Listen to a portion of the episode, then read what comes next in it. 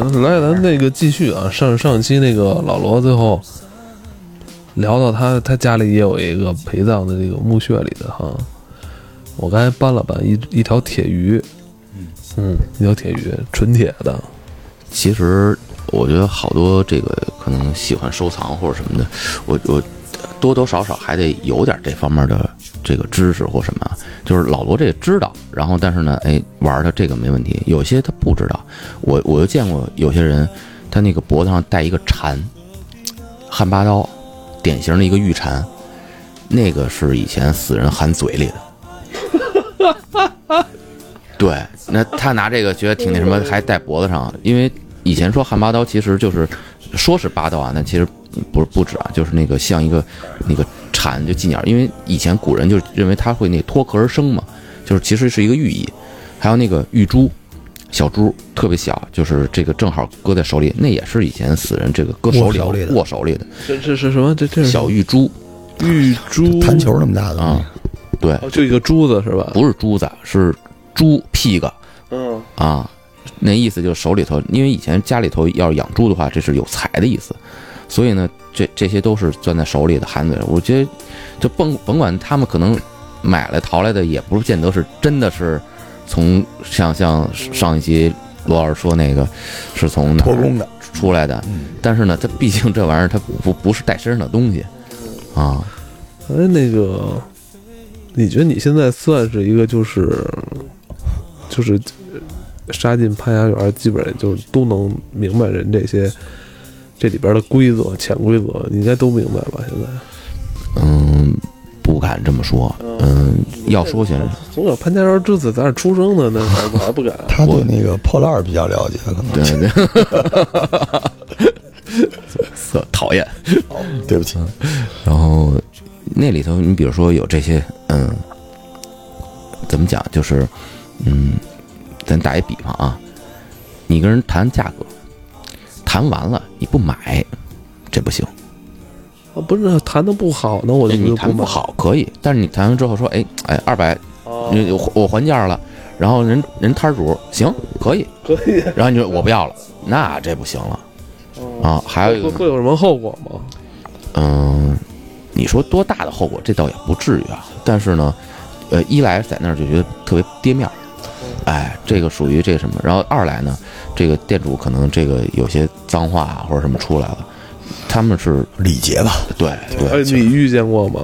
有好多，那可能就是，嗯，来来来北京玩啊或者什么的，然后跟人聊，就其实他有些有些朋友不想买东西，就是聊完之后呢，然后这个哎我不要了怎么着，人家当店主当时就那就火了，说你你你这耽误我生意啊，你你这不是这那。耍耍我玩呢嘛？还有一个就是说，我跟你都报完实价了，你不买，旁边人都看着呢。嗯，那人家在从你这件谈啊。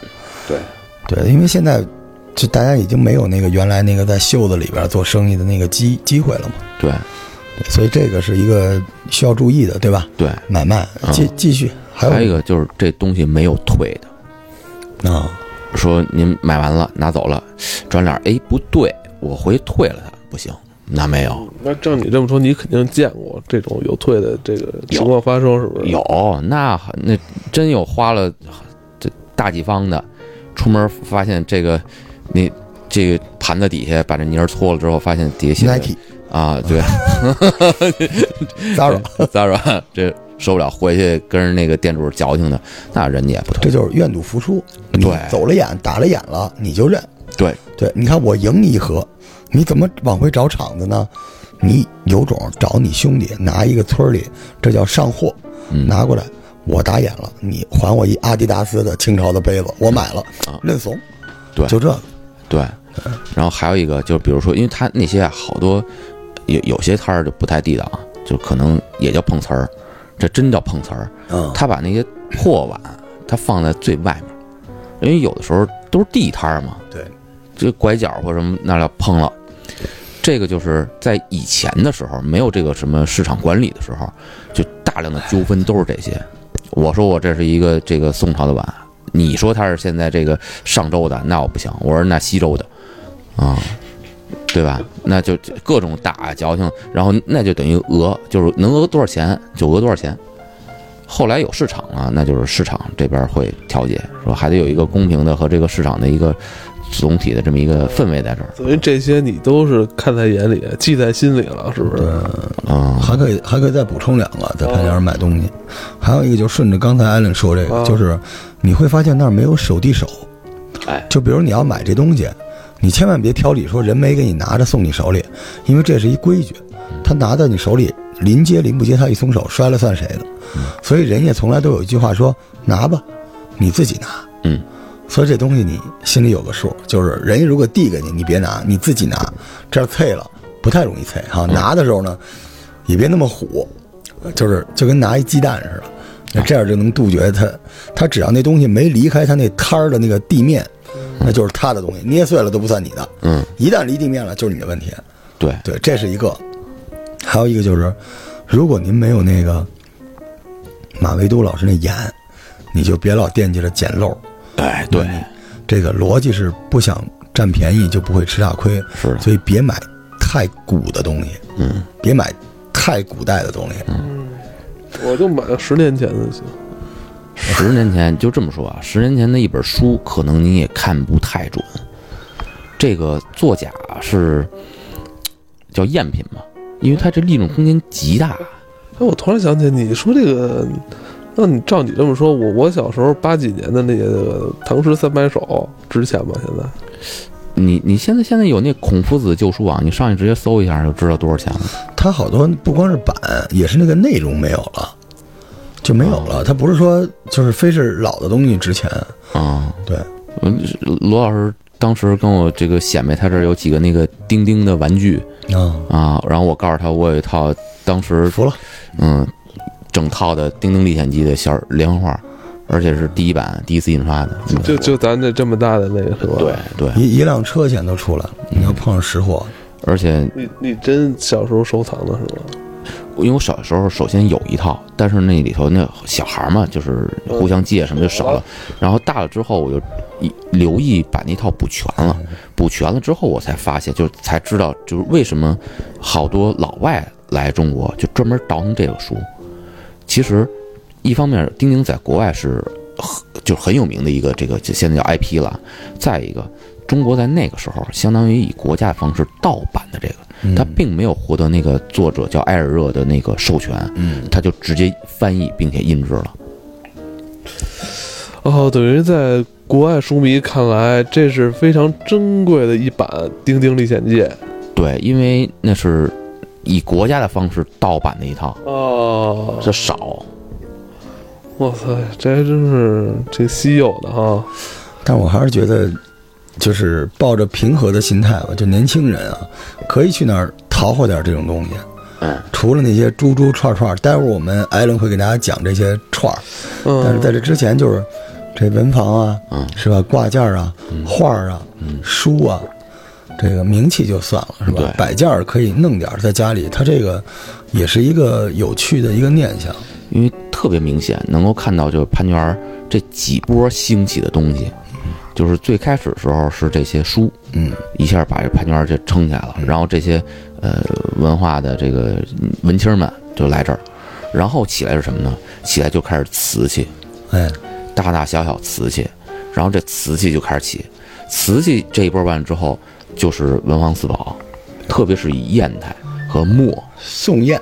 对，哦，然后炉子，宣德炉，哎对。拿的把件儿，这个茶壶，对，就这些东西。然后实际上你能看到，实际上大家这个是从高往低了在走，啊，然后再到后面的时候就出现什么呢？就是咱们说这串儿就应用性越来越强，越来越接地气儿。啊，就是你用不上，你还能带着，对装饰对吧？这串儿一下就使得潘金莲一大爆发。就 说实话，就是我我不知道老赵你这个有没有这什么密集物体恐惧症？你真要是看那个连着十几个摊儿全都卖串儿，你都你身上都起鸡皮疙瘩。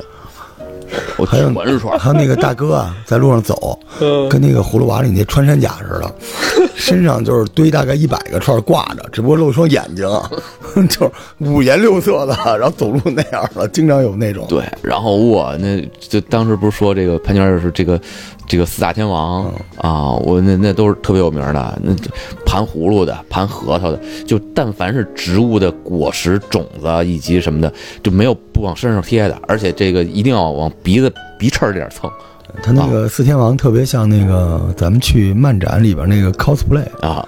就浑身贴满了自己的东西，在那个摊位间走来走去的。等于他一边儿这么，这还得在这个还自己还盘着是吧？哇，这这弦胳膊不够长，不是，都都都你满脸油的，我刮的是那东西谁买呀？都他要的就是这种，就是有这种反骨的一个劲儿。哎，我去，我一直就觉得，啊哎，头顶上那串儿撸走了，他也追不上你，他 浑身都是串儿，跑不动。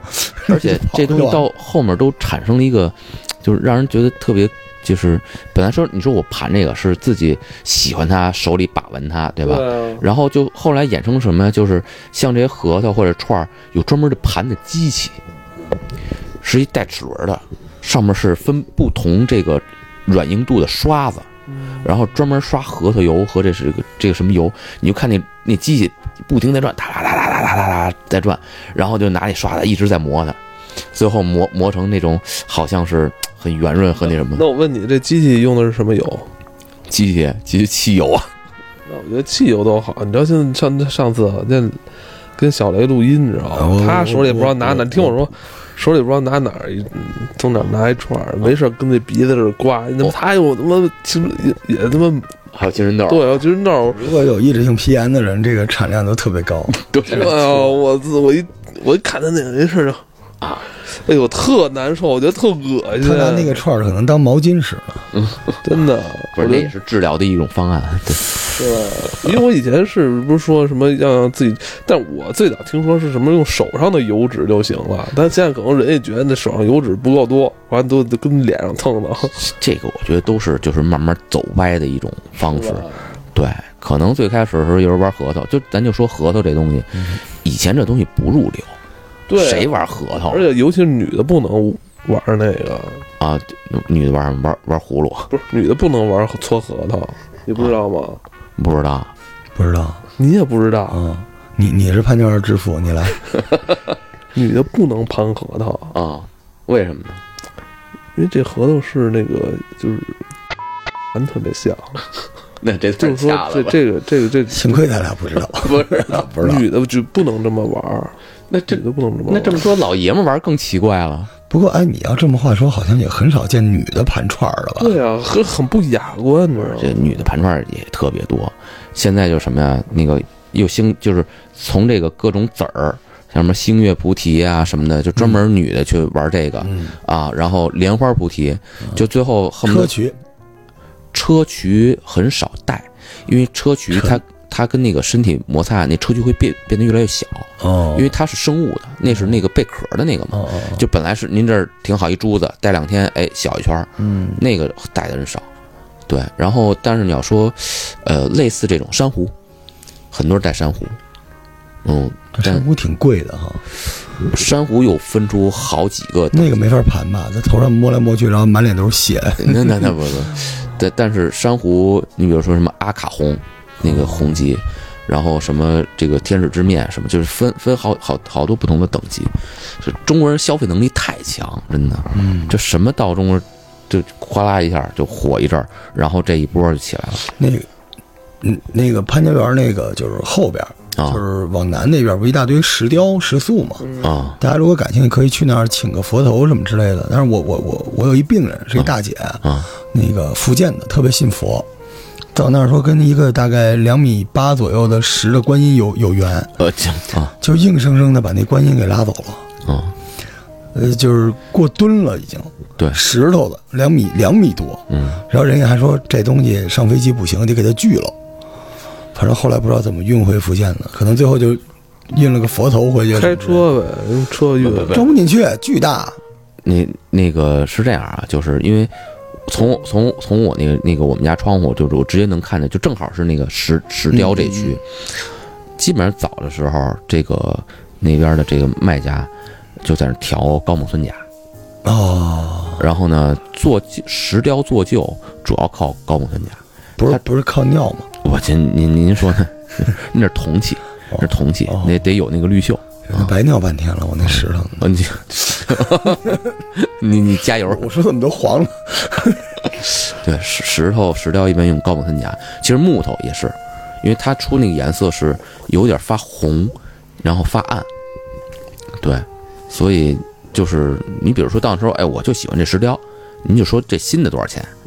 他说我这哪年哪年的，您就甭甭，我就如果新的多少钱？你刚才说这个，我突然觉得这东西跟咱们现在好多小伙伴玩这盲盒特像，是他你看那个收集欲。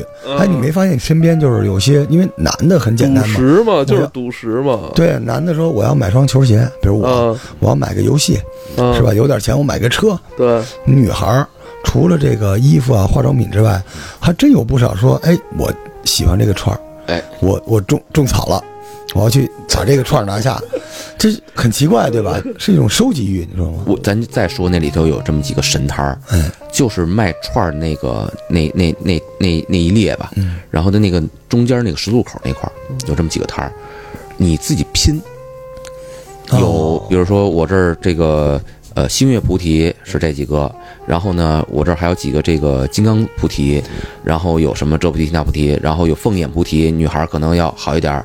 如果说这个呃龙眼菩提又三个了，麒麟眼就四个了，等等等等，他那儿东西摆着，然后还有这个咱就说西藏天珠，那好那地方就是论论论簸箕搓呀，你自己拼，自己自己自己搭。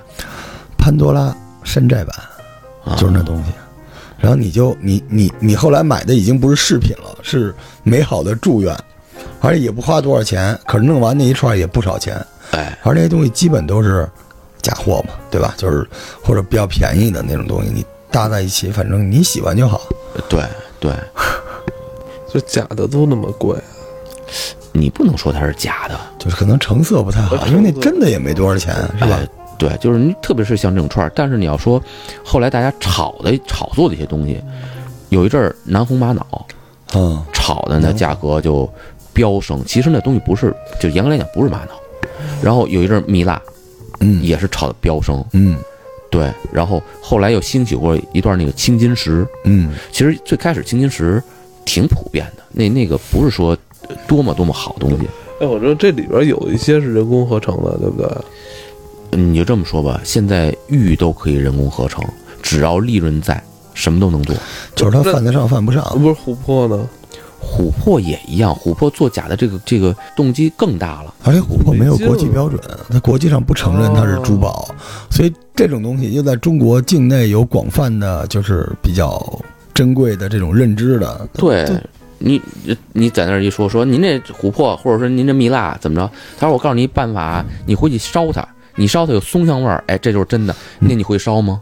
我我我烧过，能没有吗？因为它是松香做的嘛。对对呀、这这蜜蜡这种东西还行，为什么呢？它它早年间就有，那时候就十块钱给你一斤，它只不过后来被炒起来了。哎，但是这种东西，你虽然放心说买的是真的，可是它收藏价值说没就没。对，他得有别人在认这东西，它才有价值嘛。那我觉得那那那这么说，买什么还不如买黄金呢？呃，您您您这话说的对对，你你去潘家园就是为了花这个非常普通的钱买到一些你喜欢的超值的东西。而且有一个什么有意思，就是咱们平常可能也哎这个看历史啊，然后看一些那什么，你到那之后你发现，哎，这突然出，比如说咱以前说这秘色瓷嗯，啊，这个老祖宗就不知道密色瓷到底是个什么色儿的、什么样儿的。然后法门寺一开一开关，说啊，这瓶子这叫密色瓷，您隔隔一礼拜您看潘家园儿，好，这密色瓷多了去了。就是一个关键词最快速变成生产力落地的案例，对，就什么火立刻那儿就卖什么东西。这个咱故宫博物院这个藏这个玉猪龙，哎，您到那儿潘家园，这这是个摊儿就有而且都是全都有，啊就是他那儿的通货。啊。对对，你说最近这不是故宫这个这片子上了吗？是吧？这又能在潘家园激点风浪吧？我觉得咱都说盛世收藏嘛，嗯可能也是因为大家哎逐渐收入多一些了，然后呢又发现这个东西哎又有点文化，有点意思，然后呢还能升值，还还能捡个漏儿，就这种嗨，你就你就觉得值或者不值？说您说花三十块钱买一秦朝的一一块瓦，你自己心里有数，对吧？你喜欢就行。对就你看我那个之前我就是我在潘家园嘛，我是就是收了一个那个大木头门，就咱们上次那个聊的河北通过潘家园过来的，现在还没运过来呢，我觉得值，两千多块钱。他说是清朝的一块老石板，那这东西它的收藏价值板，上次说啊，呃，不是木头板，就是老木头板，但上面它嵌了那个铁环儿啊什么之类的那种玩意儿，哦特喜欢。对我去潘家园没事，我说这什么时候给我弄完啊？他要再处理，防虫防潮再处理。嗯，对，我觉得现在就是咱要说现在的潘家园啊，肯定和就是最早说是还是大土坑的时候是截然不同了。嗯，然后呢，现在更符合一个旅游区的这么一个 这个市场的一个特点。然后，呃，但你要说这里头，比如说现在咱们年轻小伙伴过去逛，还有没有一些可以逛的？我觉得其实还是有的。挺好的，就是咱别抱着捡漏的心态去。哎，对你想捡漏，你就是那漏，对，因为你不是马未都。但是那里边你说你花个就是几十块钱、一百来块钱收个小玉盏子啊、小瓷碗儿、小铜炉，多多好玩啊！对弄一个搁家里边，这些都挺有意思的。而且你比如说，我我举个例子啊，嗯、他那个呃，就是您说那个那个呃，过了那影呗，然后那右手边这个那条它走到头儿是几个刻章的，您可以在这潘家园里头啊选一不错的章料。嗯，然后呢，到那儿之后，让师傅呢，哎，给你刻一个章，人名章。其实现在很多人这个家里都没有这个人名章了啊，您就让他给你刻一个，哎，英文的、洋文的都行。这么着拿走，还是个小纪念，而且是跟自己有关的，这都是很不错的事情。哎，现在是没有这个文化了，是吧？我我小的时候可还真有呢，可能是我老有一个东西遗失了，特别可惜，嗯，就是对玉的热爱。啊，温软如玉，玉这种东西是一个中国人独有的那种君子的那种热爱，你知道吗？就是它远大于金银那些东西。有人说成功人士这个裤皮儿得挂一块玉嘛您别成功人士，就这些年咱们看那么多那个清宫戏啊，或者古装戏，这男的腰间右侧一点儿都会挂一个，它的玉的大小、样式。戴的那个柳下边那叫穗儿，那个长度、颜色都是有讲究的。那个东西真的好，我觉得每一个人都应该有一块自己的玉，它不一定多贵。哎对，这个是潘家园的乐趣，就是你逛着逛着，你就会发现那东西就打你的眼儿，你你就喜欢它，那种东西那种喜欢没法量化。找点那种高古玉，啊，别找品相太好的，一般都是商朝、周朝那个阶段，啊因为那个阶段的玉吧，它后来玉出现了一些断代，咱们就别在这个节目里讲那么高深的东西了。我觉得这东西还是看缘分，我挑玉就看它不一定通透，但是不能混沌，嗯，然后厚重别太大，然后足够圆润对就行了。就什么后边冰种这种那种的，不用那么讲究，就是你一定能找到一个你觉得像你的东西。哎，我就我就找了一个，我找一方块儿，是一个跟骰子似的一东西，我特别喜欢它，我说不出来，清清朝的没多老，但捏在手里感觉特别好。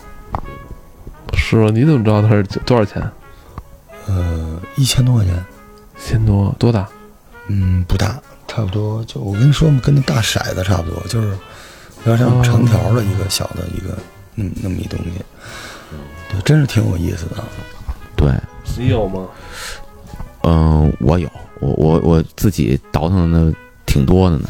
但是就是现在这衣服不太好挂，呃，对，就没法儿，这个怎么讲？就是说带出去也觉得呃好像不太搭，但其实还是挺喜欢的，真的挺喜欢的。嗯，嗯，那你没放在你那个车那个档位那儿？没有没有，我一般都挂在那儿对，不不，挂在那儿我什什 出租车嘛，就北汽的，什什什么都挂，什么都挂。对，其实现在呃还有经常这个值得这个这个年轻朋友们去逛的，我觉得那后面那个旧书摊儿那条街还是还是挺值得的。而且也邪门了，怎么那么多这个外版书和这个装订质量很好的？对，贵不贵啊？嗯，你得跟他砍价。你比如说，嗯，有一些大的画册，就是因为国外原版书很贵的，对吧？然后呢，可能呃，他那儿标是五十欧，那最后我五十人民币就买下来了。呃但是这你就跟他砍，你得跟他磨蹭了，而且，确实你得你得识货。就是那些卖书的，你一看都是，恨不得还是村儿里的或者怎么着，人家比你懂。对，什么品相，什么书，哪儿出版，恨不得这真是国外哪出版社他都知道，啊，还跟我说呢，我这还有两本 DK 的，你要不要？啊，大画册，哎，你你们觉得这两年潘家园外国人多吗？一直就很多，特别多。外国人也很多哈。这个你要是有外国朋友来北京，你不带他去潘家园，带他去哪儿了？星光天地啊！所以我觉得反而潘家园挺就是挺解决问题的。上午逛个故宫，下午潘家园结束。啊，我我经常能看见，就是呃几个外国可能是留学生或者怎么样，就挂了一身的什么木头的门窗，嗯然后就各各种大件儿，我怎么一身挂一身门窗是怎么 窗户框嘛，窗户套身上哦，就直接套着就走了啊，是？就就因为那搁手里拎着，它不行也大，就就挂脖子上。对，我觉我觉得咱们可以推荐几个年轻人去那儿可以淘货的东西。啊我我我先来啊，我先抛个砖啊，就是我就是大家都知道我这尿性了，就是盔甲啊，那个兵刃，潘家园正门就是南门进北门进去之后，走到头，呃东侧一溜儿房子都是卖这种，就是大家有时候会不是管制刀具啊，刀管制刀具就是这这个中国的古代的宝剑呀、刀啊什么的，就是大宝剑，对吧？潘家园买就行，因为网上买还不方便，不方便运。潘家园买点挺好玩的，嗯。这是一个，还有一个是这个木刻的那种窗口，或者木刻的小屏风、小窗花，嗯这种东西，他那儿卖的很多都是别地儿拆下来的，嗯。特别的漂亮，拿回家挂挂到白墙上就行，就这个挺好。然后呢，这个古画，嗯，做旧的古画，做的非常好，非常的便宜，买几幅，然后家里挂挂。我觉得这些东西都都一一下就能把你那个屋子那个状态给嗯给变了。我要这么说的话，我倒挺建议大家看看这新画因为呢有这么一个，就是呃，你要知道，好多好多画家在没成名之前，他们要接一些活儿，嗯接一些活儿什么呀？就是潘家园这里头走的这一类的，就是大通货。你比如说，就画山水，啊，就画牡丹，然后就画什么？这些人可能说这一个构图做出来之后，这一下画十幅，你都想象不到那个画有多便宜。我我我我见识过，我有时候在那大商场里边有那种拍卖的，我操，都给你裱好了，你知道吗？就是说多少起拍价一百五，最后还流拍了，大爷大妈就看半天也不买，什么花开富贵，我说大花挂挺漂亮的，一百五十块钱干嘛呀？还不拿家去？哎，现在潘家园还有这个盲盒吧？啊赌石。呃，赌石、赌核桃的，但是。